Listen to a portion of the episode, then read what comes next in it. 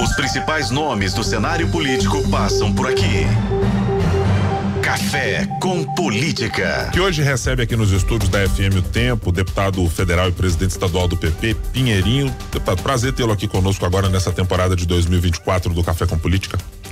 É um prazer, Guilherme, estar tá retornando aqui mais uma vez. Eu agradeço pela oportunidade de estar aqui com todos vocês. Deputado, vamos começar a nossa conversa falando sobre o ano de 2024 do ponto de vista da eleição. No ano passado, quando o senhor assumiu o diretório do partido, eh, havia uma previsão de conseguir constituir comissões em todas as cidades do estado para que o progressista conseguisse também ter candidaturas. Em que pé está esse plano? Foi possível fazer comissões em quantas cidades e qual é o prognóstico que o senhor está fazendo para a eleição desse ano? Olha, nós conseguimos avançar muito. Minas Gerais é uma cidade, é um, é um, estado que tem 853 municípios. Então a nossa missão em relação aos outros estados ela é maior, porque são muitas as cidades para poder analisar, conversar. Mas hoje já ultrapassamos dos 50 dos 50% né, de municípios de Minas Gerais, onde na maior parte deles estaremos com candidatos a prefeito. Temos aí cerca de mais 150, 200 municípios em fase final de conversa, né, de ajustes. E acredito que vamos conseguir bater cerca de 80% dos municípios com a presença do Progressistas fazendo parte da discussão das eleições municipais. O que, que representa fazer parte da discussão? É a possibilidade de composições, ou seja, pode ser cabeça de chapa ou vice, ou necessariamente o partido tem que lançar um nome próprio? Lançando o candidato a prefeito ou a vice.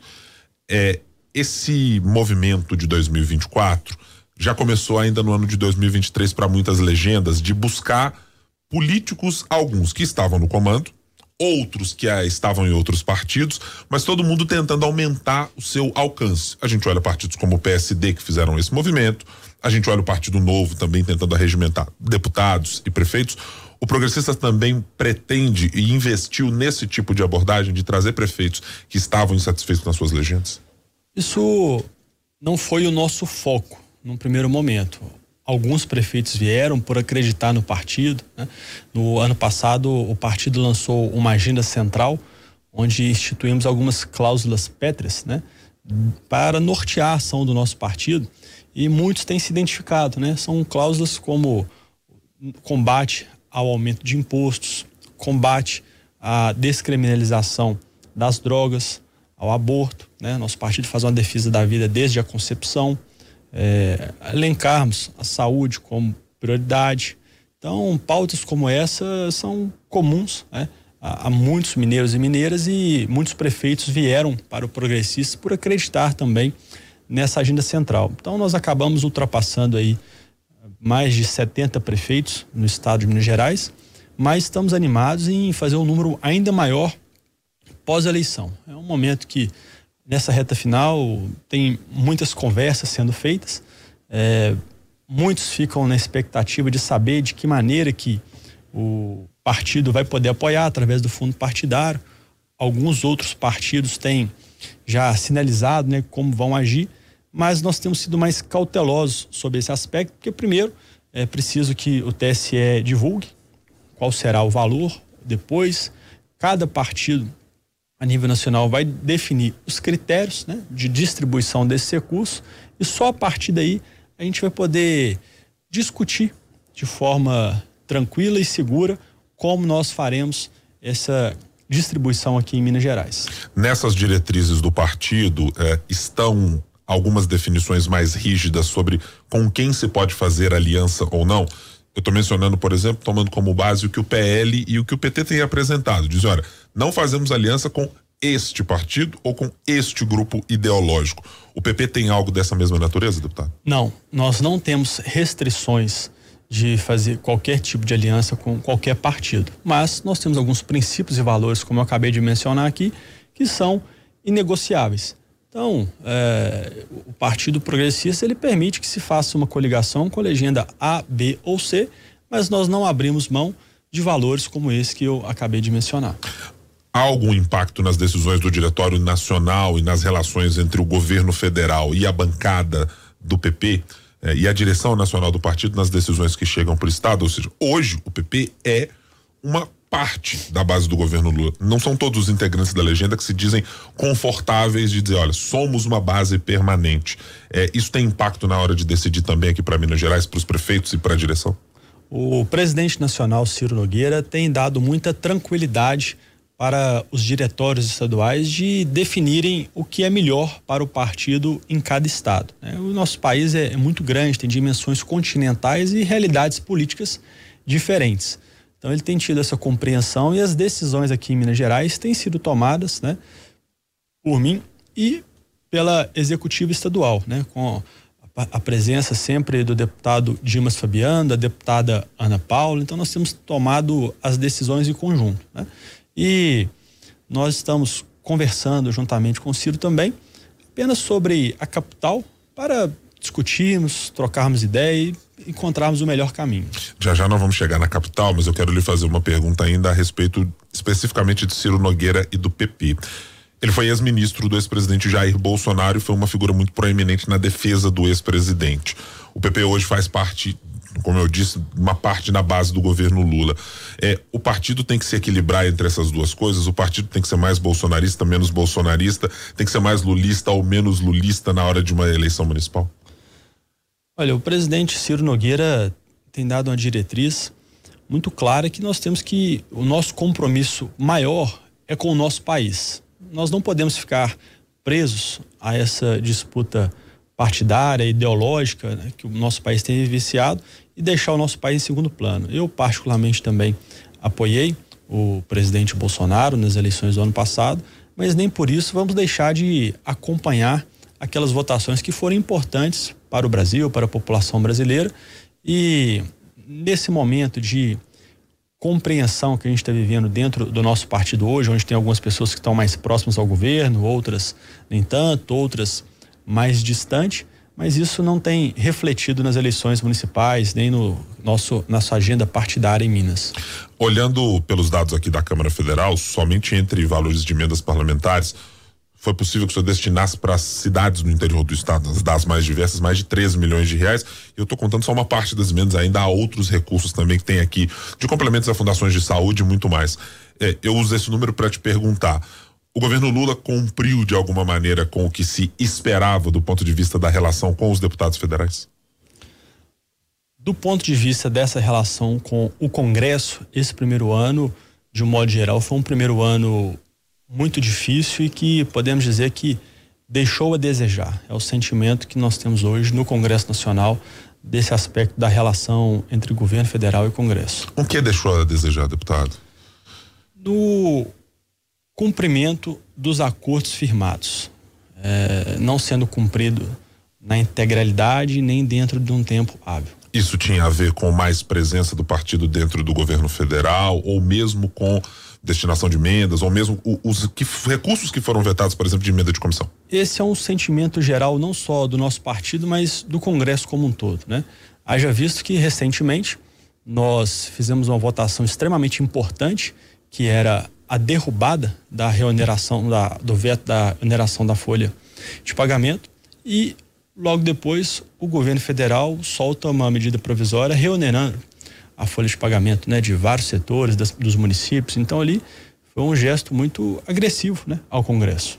Agora vamos falar sobre capital mineiro. O senhor mencionou essas conversas diretamente com o presidente Ciro Nogueira. Qual é a decisão que o partido tem a respeito do que fazer em Belo Horizonte? é possivelmente de ter uma candidatura própria, é de necessariamente apoiar um dos nomes que está colocados como pré-candidatos até agora? Bom, o cenário em Belo Horizonte estava e ainda está muito confuso, muito indefinido. Né? Quando eu disse em relação ao presidente Ciro Nogueira, ele tem nos dado autonomia, mas estamos conversando, né? discutindo é, para compreender melhor o cenário. Nós ainda não temos nenhuma definição, né? tivemos conversas com vários dos pré-candidatos, né? temos aí bons pré-candidatos, mas ainda não tivemos nenhuma definição.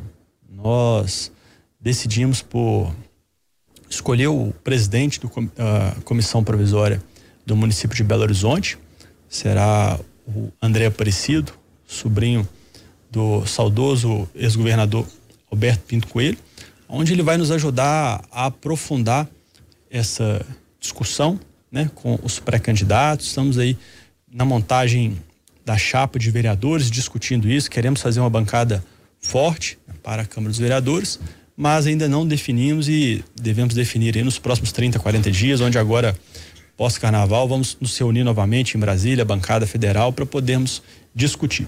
Com quem as conversas já foram feitas até agora, deputado? Nós conversamos com o Bruno Engler, conversamos com o prefeito Fuad, com o Gabriel Azevedo, com o próprio Carlos Viana, todos que nos procuraram para poder conversar, discutir, nós estivemos aí disponíveis, de portas abertas para poder ouvir, né? É, e vamos agora analisar qual que vai ser a melhor, a melhor opção.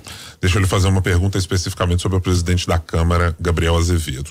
É, eu ouvi de mais de uma pessoa a seguinte questão: de que houve um, um pedido ou uma sondagem para que Gabriel Azevedo pudesse ir diretamente ao PP, como um pedido do senador Rodrigo Pacheco, de que pelo menos a situação dele fosse avaliada junto ao partido, dizendo, deputado, por favor, dá para colocar na mesa essa conversa? De fato aconteceu? Não, não houve nenhuma conversa com o Gabriel por intermédio do senador Rodrigo Pacheco. Né? Eu conheço o Gabriel já há algum tempo e tive uma conversa direta com ele. No primeiro momento, é, da gente compor essa candidatura dele e eu coloquei para ele que a gente ainda ia discutir, avaliar, mas ele também é um bom quadro, né? É um, um homem preparado, assim como temos outros bons quadros e bem preparados também. Mas não houve nenhuma conversa com o Gabriel por intermédio do Rodrigo Pacheco. O senhor citou né, nas conversas feitas até agora vários dos parlamentares eh, e vários dos, dos concorrentes ou pré-concorrentes que estão num campo que eu diria de centro mais à direita com alguém do centro-esquerda é possível ter essa conversa ou não, deputado? Sim, claro, podemos conversar com qualquer um dos pré-candidatos, né? É, como eu disse, nós estamos sempre abertos aí à possibilidade do diálogo, né? O próprio Rogério Correia, pré-candidato a prefeito pelo PT, é um deputado que eu tenho uma boa relação em Brasília, mas ele não me procurou para poder tratar sobre Belo Horizonte. E se procurar, vamos sentar, vamos ouvi-lo, conversar, dialogar é, acho que o diálogo não faz mal a ninguém. Qual é o tamanho da importância de Belo Horizonte no projeto político do PP? Estar dentro da administração municipal e hoje o partido está com o grupo de parlamentares ali é, próximos do, do, secretário de governo Marcelo Aro, é, do secretário de Relações Institucionais, aliás, Marcelo Aro, secretário de governo Gustavo Valadares. É, que importância tem estar dentro da administração e eu vou dizer, continuar dentro da administração pelo partido? Olha, a Prefeitura de Belo Horizonte tem uma participação muito grande dentro da política do cenário estadual. Daqui a dois anos teremos eleições estaduais aí com a sucessão do governador Romeu Zema e o prefeito de Belo Horizonte certamente vai ter aí um poder de interferência grande nesse cenário.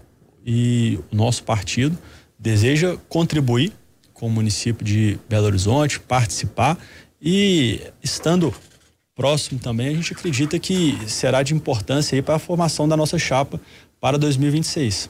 Pelos quadros que hoje é, estão vinculados ao secretário Marcelo Aro e pelo conhecimento que imagino esse grupo adquire dentro da prefeitura, é, uma candidatura dele, deputado Marcelo, ex-deputado Marcelo, está descartada ou não? Eu tive uma conversa com o deputado Marcelo, o ex-deputado Marcelo Aro e secretário de Relações Institucionais ele não revelou a mim o desejo de disputar a candidatura a prefeito de Belo Horizonte. Então, acredito que essa possibilidade não existe, não exista.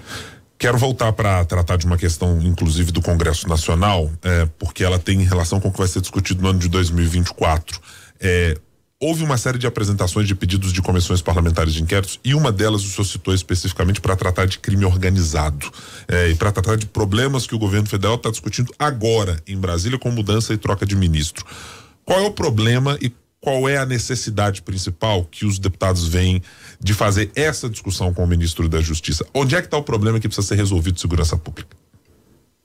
Olha, justamente por isso que eu assinei a, a CPI, para a gente poder aprofundar essa discussão. Um dos temas aí mais sensíveis para a população brasileira é a questão da segurança pública e, de fato, o crime organizado ele se alastrou pelo nosso país nos últimos anos de uma forma assustadora. Então, a gente precisa rever, principalmente a nossa legislação, né, para poder dar mais segurança a toda a população brasileira, não só ao crime organizado, mas ao Código Penal de forma geral. A gente viu aí recentemente, no final do ano, uma saidinha de Natal que aconteceu. O sujeito já havia sido preso por outras vezes, numa saidinha ele matou um policial. Então, gente, e na Câmara dos Deputados a gente já aprovou o fim da saidinha e aguardamos que agora o Senado possa também aprovar. O senhor acha que vai ter eh, apelo ainda na volta dos trabalhos agora do Congresso para aprovação dessa medida? Acredito e espero que sim, né? É triste que teve que acontecer o que aconteceu para tomar essa proporção da importância de se avançar nessa matéria, mas eu tenho certeza e esperança de que nós vamos poder agora nesse ano de 2024 acabar com a cedinha. Nós estamos andando aqui para o final da nossa entrevista, mas quero lhe perguntar também sobre a participação do PP, porque mencionamos aqui o secretário Marcelo Ado, dentro da gestão Zema. O PP é uma bancada muito relevante do ponto de vista, inclusive, numérico de deputados hoje na Assembleia Legislativa na sustentação do governo Zema ele está representado da maneira que o PP considera ideal dentro do governo, ou pelo número de parlamentares eh, e pela posição muito próxima do governo desses parlamentares, há espaço ou há, deveria ter mais espaço para estar compondo com o governo Zema? Pelo tamanho e importância do Progressistas, eu vejo que haveria muito mais espaço para a gente poder participar e contribuir. O Partido Progressistas foi o maior partido da coligação do governador Romeu Zema, temos a maior bancada da coligação, temos a bancada de seis deputados estaduais que estão lá na Assembleia fazendo a defesa do governo, ajudando em todas as votações que são necessárias. Eu vejo que nós poderíamos sim ser melhores contemplados no governo. Há alguma sinalização feita pelo governo do estado de reforma administrativa ou de reforma de secretariado que possa sugerir isso? Não, não tivemos nenhuma sinalização. E em conversas com outros presidentes de partido também do estado de Minas Gerais, eu vejo que há um sentimento de insatisfação. Com especificamente o governador Romeu Zema, com o vice Matos Simões ou com o governo de uma maneira geral nessa interlocução? Com o governo de um modo geral, pela forma como vem tratando os partidos. Como vem tratando os partidos? A distância. E qual é o impacto político desse, é, dessa distância? Assim, é, é o, o que, que se traduz no dia a dia de perda para o parlamentar ou para as lideranças políticas, deputado?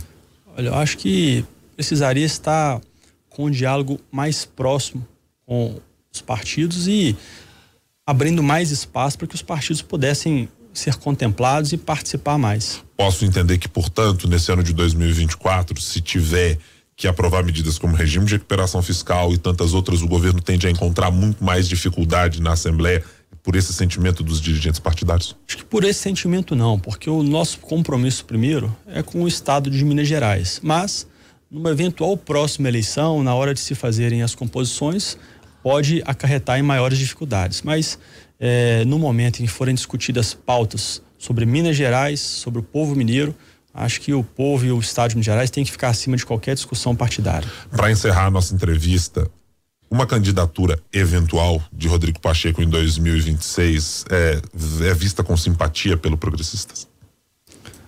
Não chegamos a fazer essa análise ainda não. Né? Não, não temos nem, não fomos procurados pelo senador Rodrigo Pacheco. Em 2018, quando ele se candidatou ao Senado e ele tinha antes lançado uma candidatura ao governo, em que participamos da convenção. A deputada, hoje a deputada Ana Paula Leão, era então candidata a vice-governador. E posteriormente o Renzo Brás, presidente do Progressistas da época, foi o primeiro suplente do senador Rodrigo Pacheco. Então a gente tem acompanhado aí pelos noticiários essas possibilidades, mas não fomos procurados pelo senador e da mesma forma que estamos conduzindo as eleições municipais, agora as eleições estaduais serão conduzidas com diálogo aberto a conversar, qualquer um que quiser discutir os municípios mineiros, a discutir Minas Gerais. Essa é a nossa forma de conduzir, juntamente, como eu disse, com o deputado Dima Sabiani e a deputada Ana Paula Leão. Deputado estadual, olha que estadual, eu tô aqui, pensei, ah, na Assembleia estamos falando de deputados estaduais. Deputado federal, presidente do Partido Progressistas em Minas Gerais, Pinheirinho, muito obrigado mais uma vez por estar aqui conosco no Café com Política. Daqui a pouco a gente chama de novo. Eu que agradeço, é sempre uma honra estar presente aqui com todos vocês espero poder voltar em breve, ainda nesse primeiro semestre. Voltaremos, já que só deu prazo de 30, 40 dias, eu já vou marcar na agenda aqui. Daqui 30 ou 40 a gente volta a se falar.